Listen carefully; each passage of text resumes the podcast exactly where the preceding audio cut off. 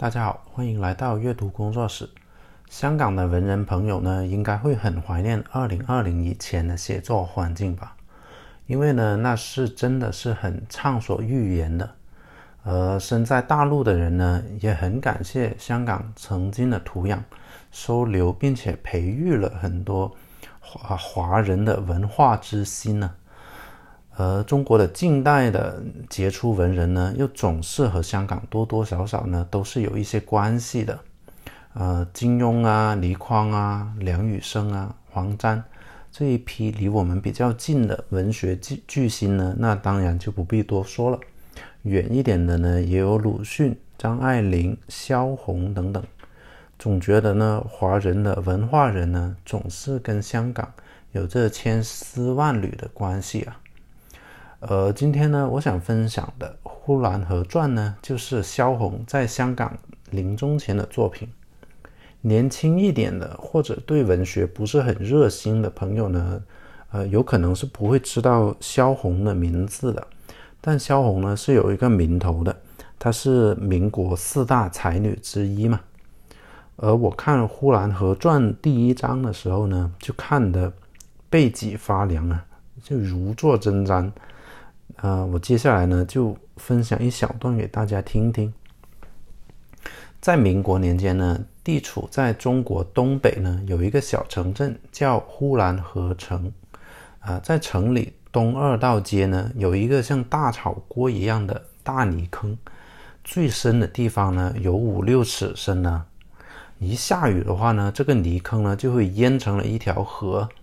而住在这个泥坑附近的人家呢，就要被这些泥水呢，就会冲到这些泥水呢，就会冲到这些附近的人家里面但是呢，等天一晴，水一旦退下去之后呢，然后经过太阳的暴晒呢，坑底的泥呢，就会变被晒得又黏又稠，黑乎乎、油亮亮的。呃，如果呢，动物踩上去的话呢，那肯定要是要被粘住的。挣扎都挣扎不出来的，哪怕呢是体型硕大并且是有力很有力量的马呢，踩进去呢，那也是有挣扎到死也出不来的危险的。所以呢，很少人呢会骑马呢或者拉车从这个大土坑上面过去冒险的。那既然呼兰河城的人都知道下雨和刚天晴的时候这个坑是危险的。是不会，呃，去冒险的。但是呢，如果有三个月不下雨，大泥坑呢就开始干了，泥土的表面呢就开始慢慢的下降了。到最后呢，那些粘稠的泥呢，可能只是只有两三尺深。那就开始呢，有勇敢的人呢就冒险赶着马车从泥坑上面去过了，而那些没这么勇敢的呢？见变见见前面的人都已经拉着马车从上面过去了，那自己也跟着过。那到再后来呢，那些胆小的也跟着前面的人赶着马车从泥坑上面过。但后面的人呢，他是不知道的，泥坑的最底部原来是高低不平的，于是这个人就翻车了，而马呢就倒在了那些黏糊糊的泥里面。需要过路人呢帮忙把马拉出来才行，而这个时候呢，有两种过路人，一种呢是穿着长衫的，本来双手呢就很干净的，那是不可能是动手帮忙拉马的嘛。那么他们呢就站在一旁观观看，啊，看到马要站起来了，就开始喝彩，然后见到马呢就就要倒下去了，那又开始喝彩。那只不过呢，他们是开在那喝倒彩啊。但如果呢，见到马尝试几次要站，尝试着站起来，但是又最终又躺下去了的话呢，觉得没有什么好看的，这些围观者呢，就各自散开回家了。那再说，另外有一种呢，是会帮助的过路人，他们呢，都是一些底层的老百姓，卖菜的啊，拉车的啊，铺房瓦的啊。那就把鞋子脱掉，把裤腿卷起来，就下泥坑帮忙拉马了。那最后呢，大家是又拉又扯又挖泥，用绳子捆，用人力拉，最终总算是把马救出来了。但是呢，第二天大家还是都会说，那个泥坑呢又淹死了一匹马，好像那个泥坑呢是非常有威严、不可侵犯的样子的。而而这个泥坑呢，同样呢也会对行人呢是造成不便的。例如下下大雨淹上来的时候呢，人们呢就贴着两边人家的墙过去，但是也会有人没贴住墙，然后就掉到水坑里面了。有个老人呢掉到水里了，出来就说：“怎么两边的人家不把墙往里面挪一下？这一下雨，连走路的地方都没有了。”然后这个时候呢，在墙后面院子里面的老太太就搭话了，说：“墙是不能拆的，最好呢是沿着墙种一排树。那下雨的时候呢，行人呢就扶着树就过去了。总之呢，有人说要拆墙，有人说要种树，但是呢就没有人说挑一挑一些土过来把这个泥坑给填了。当然了，除了提供这些抬车抬马。茶余饭后的话题之外呢，大泥坑呢也提供了一些很实用的功能。就如果突然猪肉便宜了，人们就会怀疑，莫非那个泥坑又淹死猪了？于是呢，家家抢着去卖买猪肉。但是买回来的猪肉呢，怎么是又紫又青的呢？不会是病死的猪肉吧？但转念一想，一定是淹死的，怎么可能是病猪肉呢？于是佳佳呢就买便宜的猪肉回家，煎炒蒸煮样样都有，但怎么吃起来还是不怎么香呢？会不会真的是病猪肉啊？但转念一想，呃，病猪肉是吃不得的呀，那还是泥坑淹死的吧。但还是呢会有很天真的孩子呢会不识时务的，就他说他妈说这是一病猪肉，不能让他吃。那这样的孩子，大家当然就不喜欢了嘛，就瞪着眼说他胡说八道。那有一次呢，一个孩子当着他妈的面，就向着邻居说那是病猪肉啊。邻居听了也没也还没有做什么表示的时候，但那个孩子的妈就着急了，就伸手就直接要去打那个孩子了。